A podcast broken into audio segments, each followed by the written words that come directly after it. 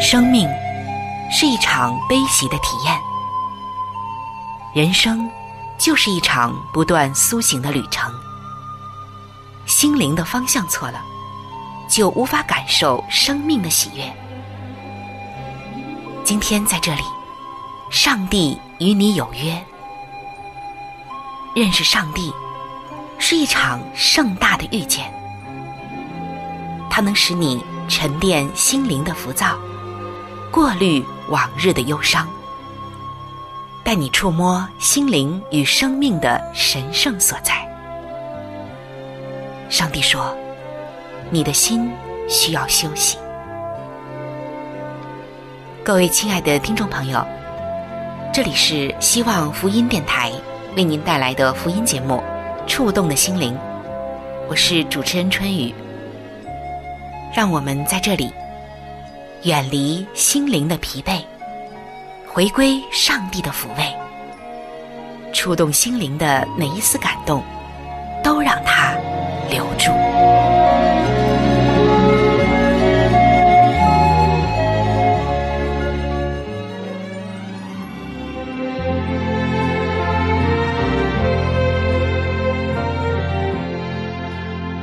是否总是在一些令人一筹莫展的问题中苦苦挣扎？你是否无论如何也无法平衡生活中的优先次序？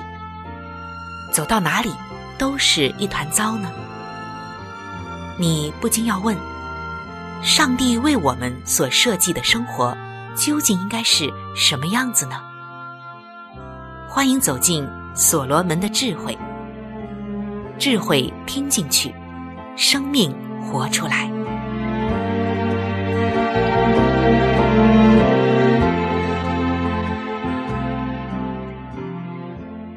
各位亲爱的弟兄姐妹，欢迎来到所罗门的智慧时间。大家都知道，所罗门被称为是这个世界上最有智慧的人，而在圣经的箴言书中，他受圣灵的感动。写出了许许多多，直至今天的人们读起来仍然受益匪浅的话语。这些话语，有的点亮我们的心，有的照亮我们前方的路，也有的让我们看到自己的失败、缺陷究竟在哪儿。这些话语，它又像一个智者，使我们许多堵塞的心门被一扇扇的推开了。那今天我们首先要来看《箴言书》的二十七章二十一节，这里写道：“鼎为炼银，炉为炼金，人的称赞也是炼人。”那当我们读到这些经文啊，我们会觉得前半句很好理解，“鼎为炼银，炉为炼金”，这个大家还是好懂的。但后半句说：“人的称赞也是炼人。”这是为什么呢？因为有的时候赞美会成为你难以承受的重量。圣经之所以会这样写，一定有它的道理，也一定有上帝在今天要我们注意的地方。我们下面就来分享。那大家想想看，如果呀有一千个人可以承受失败，那么只有一个人能够正确的面对成功。跌入失败的低谷啊，真的是令人沮丧。但登上成功的巅峰，也有可能会摔得更惨。在赞美中，人们总是会觉得心满意足，甚至飘飘然、洋洋自得，可却忘了，赞美里往往隐藏着四种危险。第一种危险就是，赞美使我们高看自己。第二个危险。让我们觉得所拥有的一切都当之无愧。第三个危险，赞美会遮盖我们的眼睛，看不到自己的缺陷。第四个危险就是，赞美会使我们飘飘然，觉得不再需要上帝了。所以说，赞美可能会给你带来严峻的试炼。我们的动机要经历考验，所有虚假的内心世界都将暴露无遗。在那一刻，人们很难记起纯白晶莹是要经历过烈火的熬炼。尽管这一幕常常发生在磨难的时候，但对于成功之时也是如此。圣经中的这句箴言蕴含的道理并不难理解。亲爱的弟兄姐妹，撒旦他常常攻击我们自以为强大的地方，而不是软弱之处。那这一点是不是让你很吃惊呢？撒旦怎么可能不攻击我们已察觉到的软弱之处呢？如果知道自己的软肋何在，那你必将啊对他是严防谨守。当你知道自己易怒、懒惰、好色或者贪吃的时候，难道你不会加倍的提防，以免为此陷入最终吗？你肯定会在这些方面啊特别小心，但是，在你自以为强大的方面却截然不同。你以为固若金汤就会疏于防范。你或许会说：“我在这方面没问题，我的问题在其他方面。”这对于我来说呀，简直就算不上是什么试探。这个时候，你要当心了。红灯亮了，前方危险。如果有人认为自己某方面啊毫无疏漏，其实那正是撒旦最容易攻击的地方，因为你在这些方面根本就没有任何的防范，没有任何的防备之心。就这一点来看。圣经中所记载的那些犹太的官长，让我们引以为戒。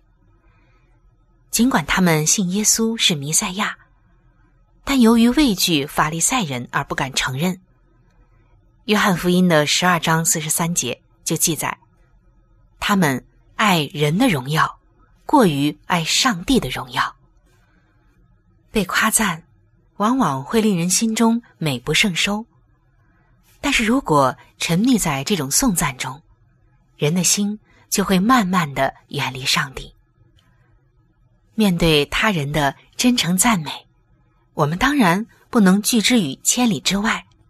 对别人友善的表示，我们也表示感谢。然而，我们要知道，我们的生命大厦并不能建立在赞美之上。亲爱的弟兄姐妹。其实，无论是赞美还是批评，我们都不要每一次都相信别人对你的每一个评价，因为很多的时候，你既不像朋友所认为的那么好，也不是你所谓的敌人所贬低的那么差。如同生活中的大多数事情一样，真实总是既不偏左也不偏右。如果有人，因为出色的工作赞美你，那就微笑的感谢他，并将荣耀归给上帝吧。如果因着你其他的一些恩赐、才华等等来赞美你，也微笑着感谢他们，并且将荣耀归给你的上帝吧。一定要记得，不要让赞美占据你的心。上帝今天。要我们仔细的来品味这个教导，并且来遵行它，否则的话，你就要经受更多严酷的考验和熬炼了。亲爱的弟兄姐妹，我们今天可以拿出一个笔、一张纸，来列出你品格上的优点，然后呢，来想一想，在这些方面，你最近受到了什么称赞或者肯定呢？或者说，上一次在这些方面受到称赞和肯定以及赞美的时间是什么时候呢？花一些时间，将你的一切优点、曾经以及将来受到的赞美，全部的归荣耀与上帝吧。求主赐给我们美德，让我们能为自己受到的赞美而诚心感谢他。并将一切的荣耀归给他。因为若没有那一位对我们满有慈爱，又大有能力与智慧的上帝，我们就一事无成。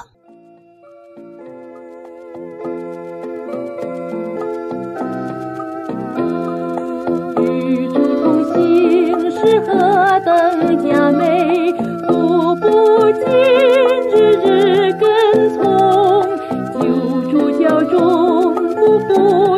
我跟从，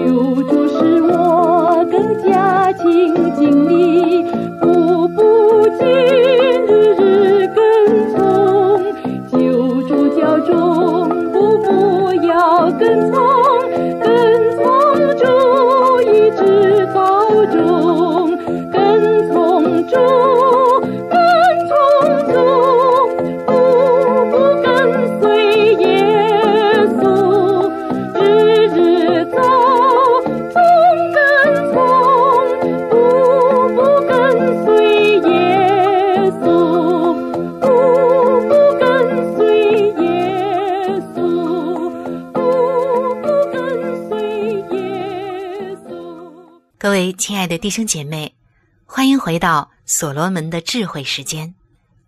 在圣经箴言书的十六章十八节，这里写道：“骄傲在败坏以先，狂心在跌倒之前。”那我们常常会说一个人如此的败坏，或者是一个人为什么跌倒？这节圣经经文给了我们答案。原来，败坏以先，先是有骄傲；跌倒之前呢，先有了狂心。所以我看到有人说呀，想让一个人跌倒或者失败，先让他膨胀。在这里，上帝借着所罗门的口告诉我们，骄傲它是一种致命的罪。不过，我们今天谈论到骄傲，可能啊会有几个难题。最明显的一个难题就是，骄傲容易辨别，却难以定义。当我们遇见一个骄傲的人时，很容易察觉到他的傲气。但究竟什么是骄傲呢？如果试图给骄傲下一个定义，第二个难题啊，可就随之而来了。因为骄傲并不总是坏事情，有的骄傲是指的一种贬义的骄傲，是人呢太自视清高。那还有一种骄傲是指的一种自豪。毕竟，有些骄傲是无可非议的。比如说，我们可能会因为出色的工作而感到骄傲，会为自己亲手修整的漂亮花园而感到自豪，也会为圆满完成某一个项目而骄傲，还会为自己深爱的人取得的成就而感到骄傲。当我们对自己的儿女说：“我为你们感到骄傲”时，难道我们也是在犯罪吗？当然不是。那既然骄傲会引发上面的问题，这也恰恰说明了骄傲的微妙所在。圣经的箴言书被称为是智慧书，我们今天在分享着他的两节经文，而接下来我们再来看一下。八章的十三节，它由骄傲联系到狂妄。十三章的十节也告诉我们，骄傲容易惹起争论。而二十一章的二十四节也说到，骄傲狂妄之人，他们的名字叫谢曼。说到这里啊，弟兄姐妹们，你有没有想到，骄傲它究竟是从哪儿来的呢？它的源头在哪儿呢？这时我们就会想到，撒旦就是因骄傲而从天上坠落的。在圣经以赛亚书的十四章十二到十五节，这里已经告诉我们骄傲是怎样来的。这段经文写道：“明亮之星，早晨之子啊，你何竟从天坠落？你这功败列国的！”何竟被砍倒在地上？你心里曾说：“我要升到天上，我要高举我的宝座在上帝众星以上。我要坐在聚会的山上，在北方的极处。我要升到高云之上，我要与至上者同等。然而，你必坠落阴间，到城中极深之处。”在这段经文中，我们看到他说了五个“我要”，成为了所有效法他的人自夸的模式。今天你看到所有自夸的人啊，都有这五个模式，或者他们的心里也有五个这样的状态和追求。而这篇的主题经文给我们什么样特别的启示呢？这是对在位的领导。或者重要人物的一个警戒，你爬得越高，就可能跌得越重。在过去的一些年中，声名显赫的政治家或宗教领袖，在一夜之间败落的事情屡见不鲜。从表面上看，他们各自的问题形形色色，好像都不一样，但究其根源，同出一辙，那就是骄傲。由此就产生了自负的心理，不在意生活细节，违背道德的事情也就随之发生了。后来，顷刻间的颠覆也在所难免，最终落得个惨痛衰败的结局。对此，圣经的《使徒行传》的十二章为我们提供了最触目惊心的反面教材。希律王坐在王位上。对臣民们讲论，臣民高呼说：“这是上帝的声音，不是人的声音。”显然，我们知道西律王这个人啊是很喜欢这样的恭维的，因为他并没有阻止臣民对他偶像崇拜式的这种颂赞。圣经紧接着记载道：“希律不归荣耀给上帝，所以主的使者立刻罚他。”他被虫咬，气就绝了。想想看，还有比这些更惨的结局还有死法吗？在以上的这些例子中，我们可以得到很多的启示。首先，你并不像自己所认为的那么高明。路易十四在死前下令要在自己的棺材旁边点上蜡烛，表明自己就是法国的光明。但是，一位牧师走进来，吹灭了蜡烛，说道：“唯有上帝才是伟大的。”亲爱的弟兄姐妹们，如果你认识到一切的美善都是上帝的恩赐，你心中就不会滋生骄傲了，也不会把哪些荣耀归给自己了。第二点呢，也是我们得到的第二个启示，就是骄傲自满的时候。能有几个真心的朋友向你泼冷水，对你重新认识自己是非常有帮助的。所以，不可以轻视那些真正关心你的属灵朋友的劝告。第三，你可以自己先谦卑下来，也可以等着上帝将你降卑。想一想西律王为我们留下的前车之鉴，你就明白。选择前者是多么的好。让我们再次回到刚刚的圣经经文中，箴言书的十六章十八节：“骄傲在败坏以先，狂心在跌倒之前。”现在，让我们来默想一下，因为工作出色感到自豪，和与上帝所恨恶的骄傲，这两者的本质区别是什么呢？有哪些朋友可以在你骄傲自满的时候让你警醒呢？求主来帮助我们。当我们自高自大的时候，求他警醒我们，提醒我们。如果没有他的恩典，我们甚至都不能这样祷告。离了他，我们就一无所行。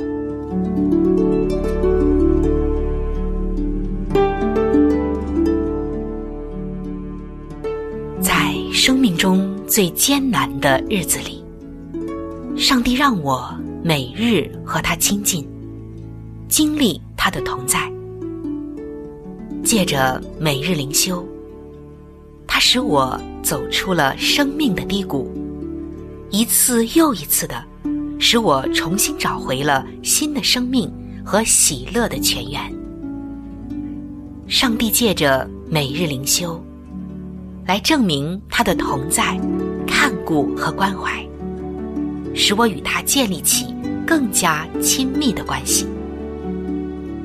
要想有健康的属灵光景，就需要每日与主同行。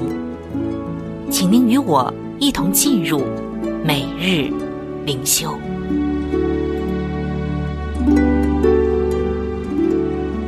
各位亲爱的弟兄姐妹，欢迎来到每日灵修的时间。走进每日灵修，走进灵性的加油站，走进上帝在每一天。所对我们说的慈爱话语当中，首先我要邀请您和我一起来分享今天每日灵修的主题经文，记载在圣经诗篇三十七篇的三十四节。你当等候耶和华，遵守他的道，他就抬举你，使你承受地土。今天每日灵修的主题是胜过失望。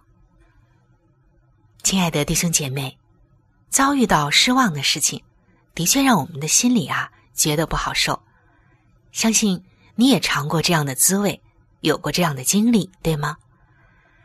曾经看过一个影片，讲到一个小男孩知道他又多了一个妹妹之后，就哭闹着说：“又是妹妹，怎么又生了一个妹妹呢？”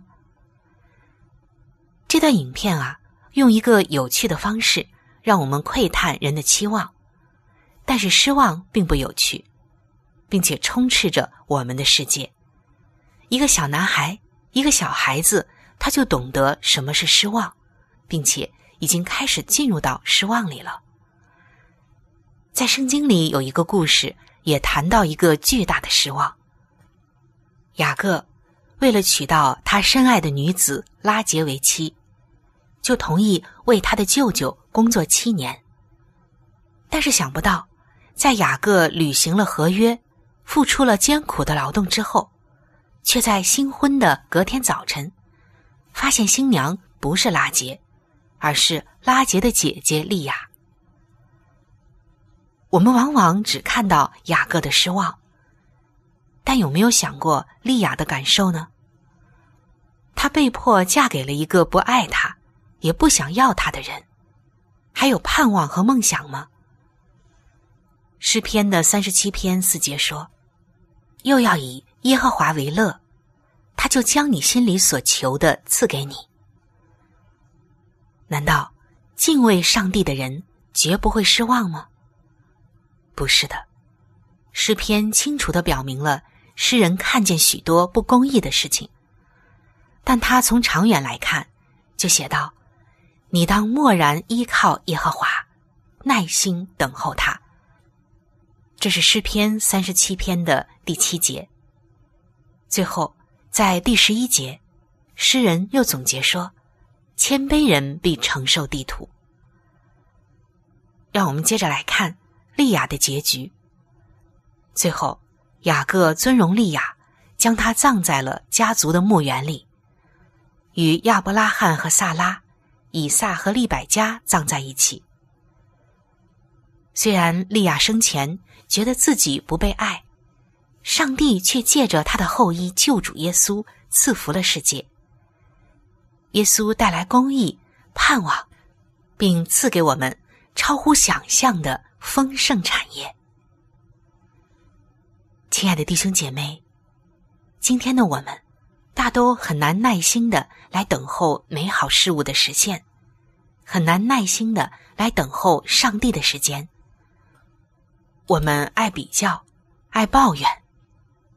求主饶恕我们，也求主帮助我们今天对他有一个更新的认识。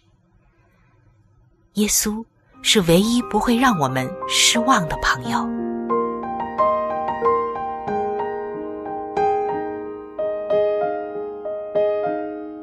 亲爱的听众朋友，今天的节目就和大家分享到这里。如果您有什么样的触动与感想，欢迎您来信与我联系。如果您想要了解基督教，或者想要对圣经有进一步的认识和理解，在我们这里有一些资料，还有圣经，都是可以免费的赠送给您的。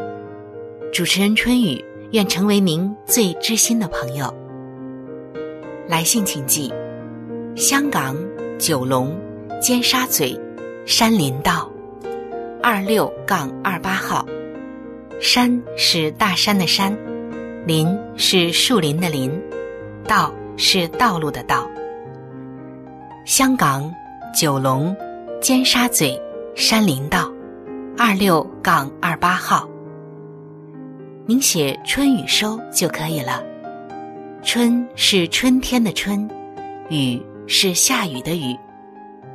如果您是用电子邮件，请记我的电子邮箱。我的电子邮箱是 c h u n y u，就是春雨的汉语拼音。接下来是 at，就是小老鼠 v o h c 点 c n。在这里要特别说明的一点就是。如果您的条件许可，非常的欢迎您能够上网来收听我们的节目，以取得最佳的收听效果。同时，也可以听往期的节目。我们的网址是三 w 点 x i w a n g，就是希望的汉语拼音。接下来是英文的 radio，就是 r a d i o 点 o r g，非常的欢迎您能够上网收听我们的节目。本期触动的心灵节目在这里就要和您说再见了，感谢您的收听，愿上帝赐福您和您的全家。